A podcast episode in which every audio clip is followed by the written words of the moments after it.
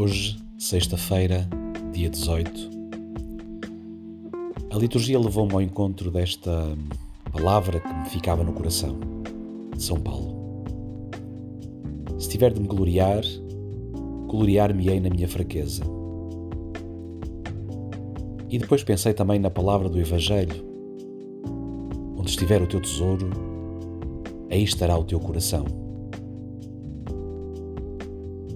Então comecei a pensar o que é que trago no coração para oferecer a Deus. É claro que se fizer todos os dias um exame de consciência, eu sei que há muitas coisas boas que vão acontecendo em mim e na minha vida e que certamente as posso oferecer a Deus na minha oração. Mas talvez se o fizesse estava a ser um pouco soberbo ou até a presumir alguma coisa da minha parte.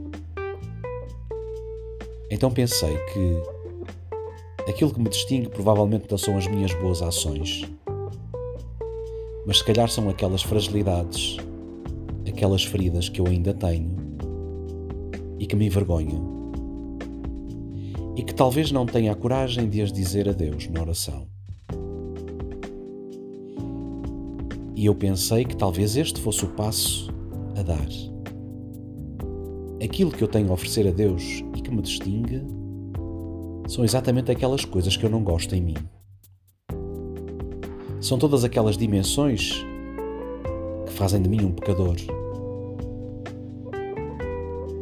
E acho sinceramente que, à medida que eu vou sendo capaz de colocar estas coisas em Deus,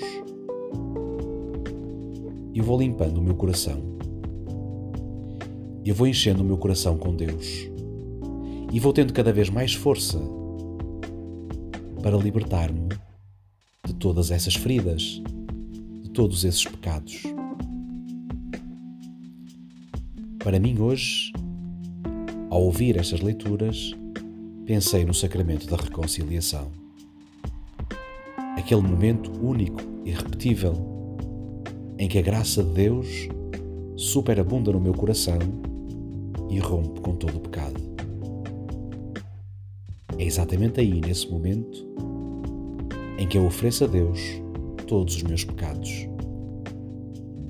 E então eu posso dizer, como São Paulo: Glorio-me nas minhas fraquezas, porque é na entrega dessas fraquezas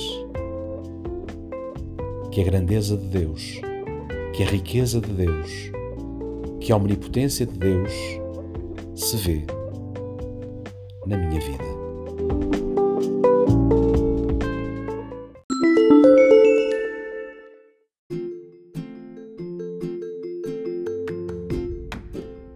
Olá, obrigado por ouvir o nosso podcast.